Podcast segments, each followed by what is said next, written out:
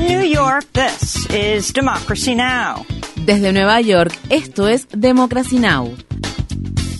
Democracy Now! es un noticiero internacional de radio y televisión que se transmite desde Estados Unidos a través de Internet en democracynow.org. Welcome to Democracy Now!, democracynow.org. Bienvenidos a Democracy Now! en español democracynow.org barra es. El informativo de Guerra y Paz con Amy Goodman.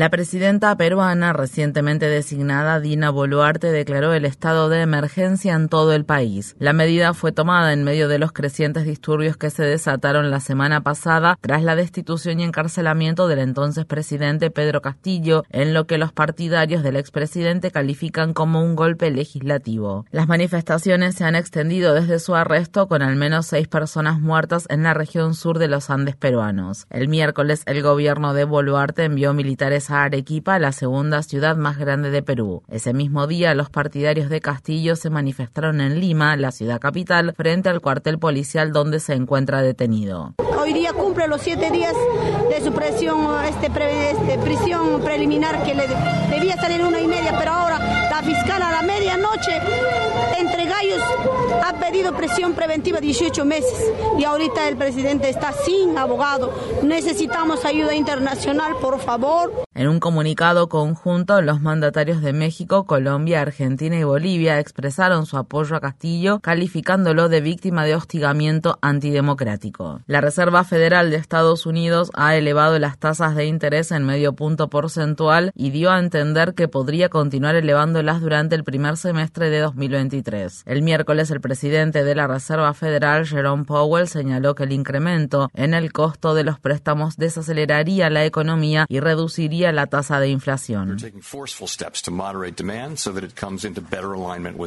Estamos tomando medidas contundentes para moderar la demanda de modo que se alinee mejor con la oferta. Nuestro enfoque general es utilizar nuestras herramientas para reducir la inflación a nuestra meta del 2% y mantener fijas las expectativas de inflación a largo plazo. Es probable que para reducir la inflación sea necesario un periodo sostenido de crecimiento por debajo de la tendencia y cierta moderación en las condiciones del mercado laboral.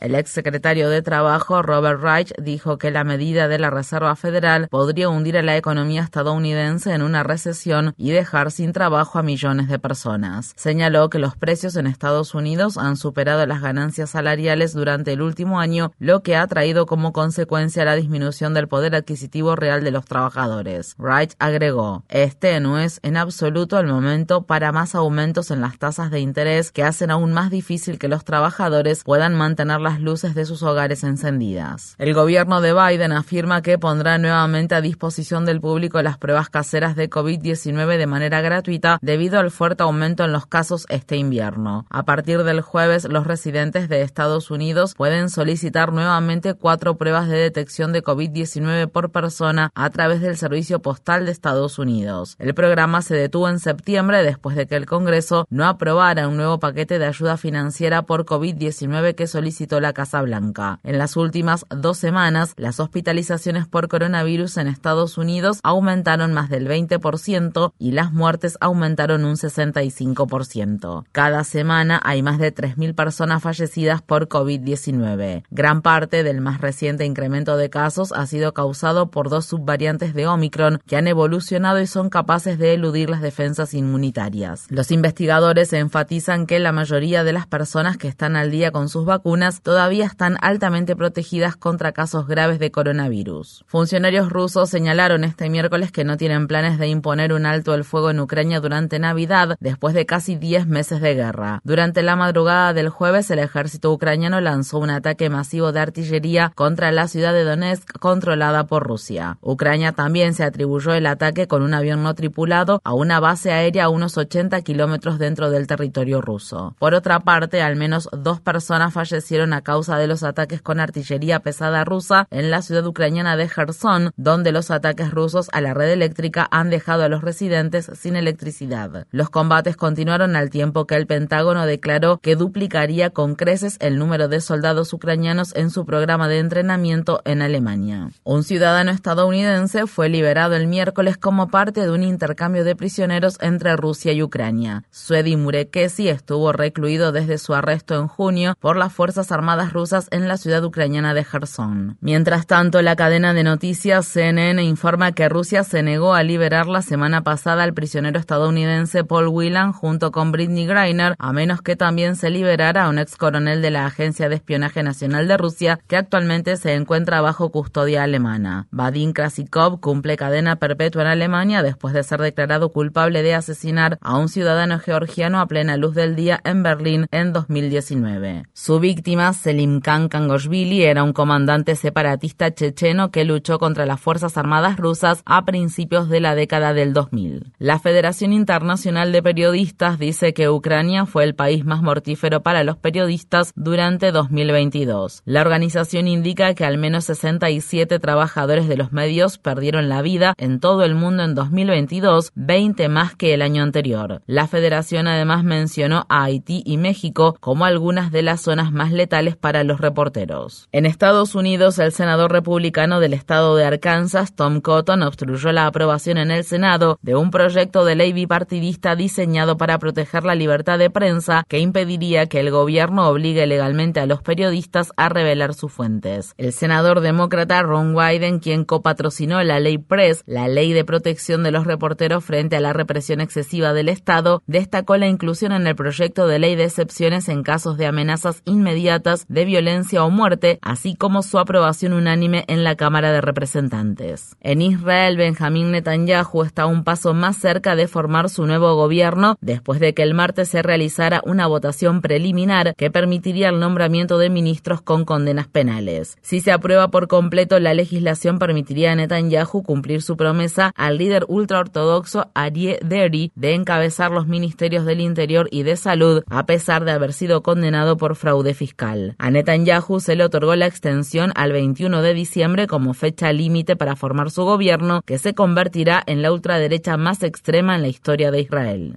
En Nigeria, decenas de testigos oculares indican que vieron a soldados del ejército nigeriano masacrar a menores en la guerra contra los insurgentes de Boko Haram que ya lleva 13 años con miles de fallecidos según los estimados. Una investigación de la agencia de noticias Reuters encontró que los comandantes del ejército nigeriano ordenaron repetidamente a los soldados y guardias armados que eliminaran a los niños porque supuestamente colaboraban con militantes de Boko Haram o su rama del Estado Islámico. Estas fueron las palabras expresadas por un soldado entrevistado por Reuters. Su voz fue reemplazada para proteger su identidad.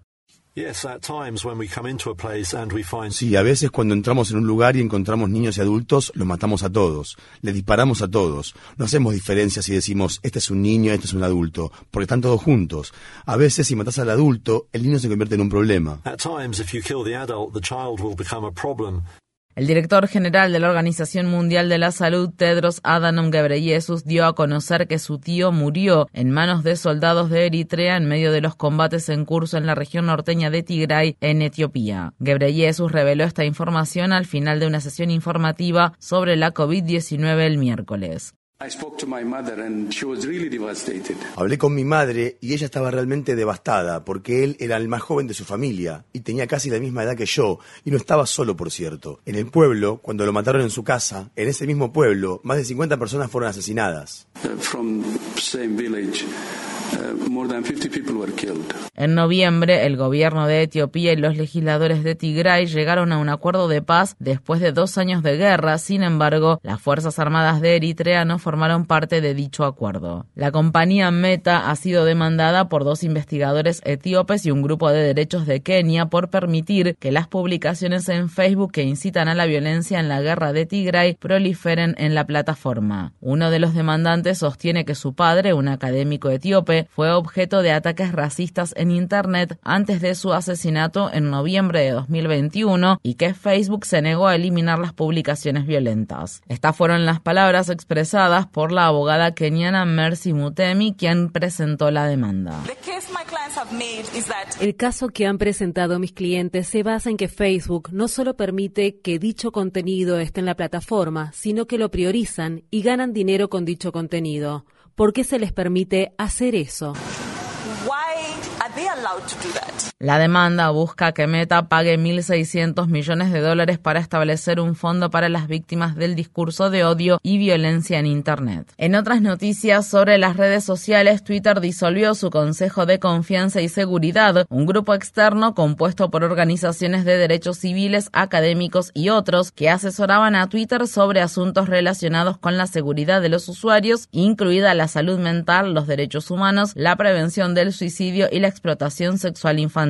Por otro lado, Twitter suspendió la cuenta de arroba Elon Jet que rastreaba los movimientos del jet privado del propietario de Twitter, Elon Musk. Previamente, Musk había prometido no bloquear la cuenta. En el estado de California, un detective de la policía de San Francisco señaló el miércoles que el hombre acusado de agredir al esposo de la presidenta de la Cámara de Representantes, Nancy Pelosi, también planeaba atacar al gobernador de California, Gavin Newsom, al hijo del presidente Biden, Hunter Biden, y al actor Tom Tom Hanks. El testimonio tuvo lugar durante el juicio contra David DePape, acusado de irrumpir en la casa de Pelosi y agredir a Paul Pelosi con un martillo. DePape enfrenta hasta 30 años de prisión por un cargo federal de agresión y hasta 20 años adicionales por intento de secuestro. El miércoles, la fiscalía mostró un video del ataque a Paul Pelosi junto con una llamada de la víctima al 911 y las imágenes tomadas por las cámaras corporales de la policía. Estas fueron las palabras expresadas por la fiscal de Distrito de San Francisco, Brooke Jenkins.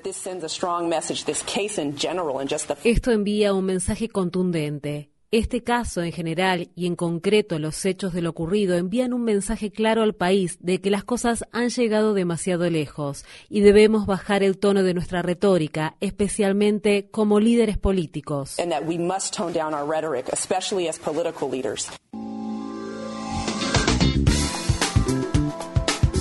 Infórmate bien. Visita nuestra página web democracynow.org/es. Síguenos por las redes sociales de Facebook, Twitter, YouTube y SoundCloud por Democracy Now! es.